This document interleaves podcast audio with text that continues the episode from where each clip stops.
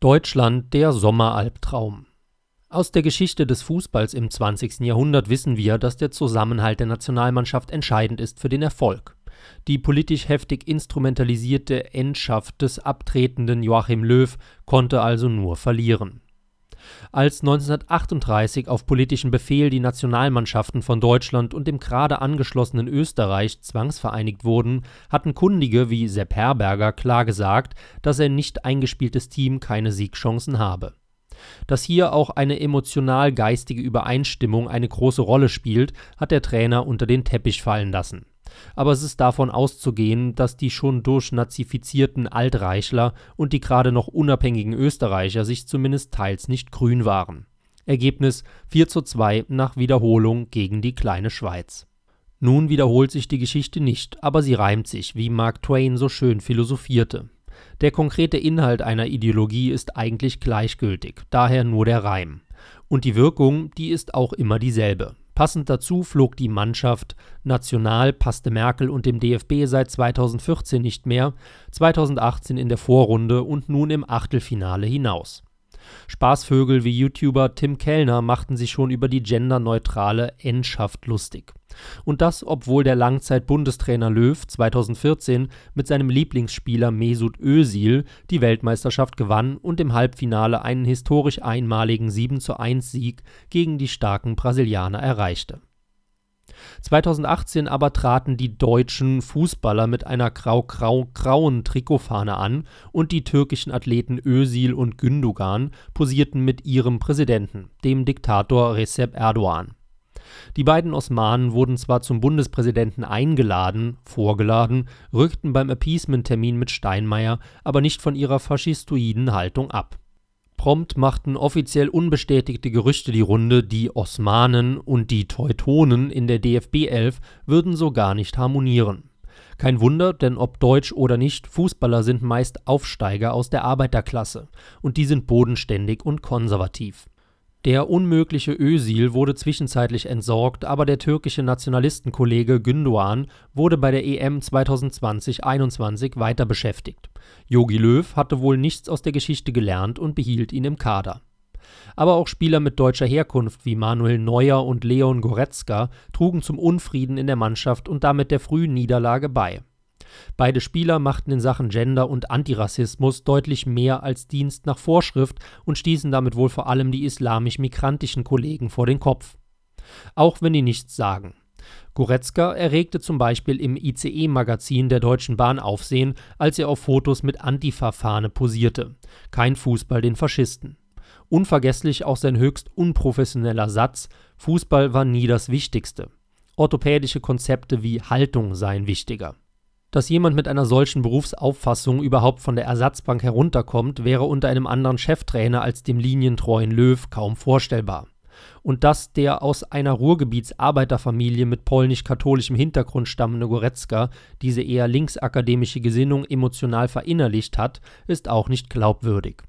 Gut, Showstars jeglicher Richtung sind bekannt dafür, zum Virtue Signaling zu neigen. Zur penetranten Darstellung gerade angesagter Tugendhaftigkeit. Der Mann ist seit 2010 Mitglied in den verschiedenen Altersklassenteams des DFB und will nach eigener Ansicht noch hinaus, Chef werden. Erhofft er sich mit dem politischen Tamtam bessere Chancen? Nun, das ist ja immer so. Was seine Teamkollegen mit ähnlichen Ambitionen, deutschstämmig oder nicht, davon halten, dürfte klar sein. Kamerad Manuel Neuer hat im Fußball schon alles erreicht, was ein Spieler erreichen kann. Und sogar noch mehr, weil Torwarte höchst selten Kapitän werden. Sind seine Hinkniereien für BLM und sein Toleranzgetue für die LSBTTIQ-Plus-Gemeinde da nicht überflüssig?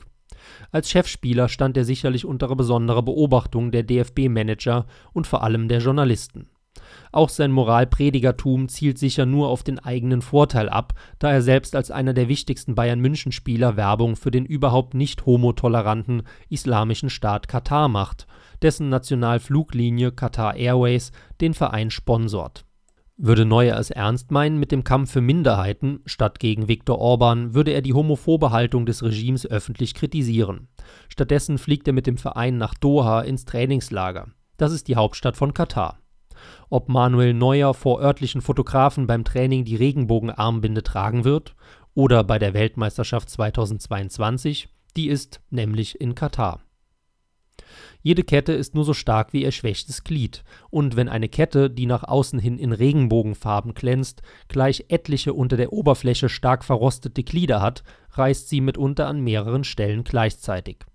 Das war bei vergangenen Traumfußballmeisterschaften noch völlig anders. Das deutsche Sommermärchen 2006 war nicht nur von einer letztmalig gleichzeitig patriotischen und weltoffenen Haltung geprägt, sondern auch von einer unpolitischen Mannschaft, deren Mitglieder sich nicht mit unglaubwürdigen zivilreligiösen Ansichten versuchten, in für die eigene Karriere günstige Positionen zu drängeln. Es ging nur um Fußball, Spaß und Teamgeist, das Patentrezept für eine großartige Mannschaft. 2014 sah es trotz Jogi Löw und seinem Liebling, dem Nationalisten Özil, sogar noch besser aus, da die Elf in Rio de Janeiro nicht dem Druck ausgesetzt war, im Heimatland möglichst gut abzuschneiden. Der Sport und die DFB-Auswahl wurden nicht politisch instrumentalisiert, was die Stimmung im Team entspannte und für einen Gemeinschaftssinn sorgte. Dass 2014 bereits ein Großteil der Spieler einen Migrationsvordergrund hatte, war in den Vereinen gelebte Realität und wurde noch nicht als politisches Kampfmittel genutzt Ab 2015 dann wurde von DFB und Merkel die Grundlagen des Erfolgs abgeräumt. Die Buntheit des Teams im grauen Trikot wurde vor dem Hintergrund der für die Eliten äußerst profitablen Sozialeinwanderung als PR-Maßnahme missbraucht, wobei dummerweise gerade das erwähnte Verhalten von Özil und Gündogan die Verlogenheit des Konzepts deutlich machte.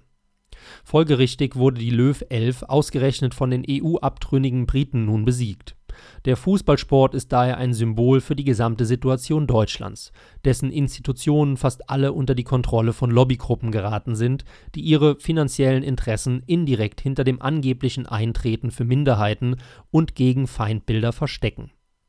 Das sind vielleicht 10 Millionen, die davon den 74 profitieren. Noch, denn wenn das Steuergeld immer weniger wird, werden auch die Profiteurgruppen kleiner. Die WM in Katar nächstes Jahr wird zeigen, ob sich im Aushängeschild Fußballzirkus bereits etwas tut in Richtung Reorganisation. Die Wetten laufen schon, ob Neuer oder sein Nachfolger während der Spiele die Regenbogenbinde tragen wird. Meine Prognose: Nein.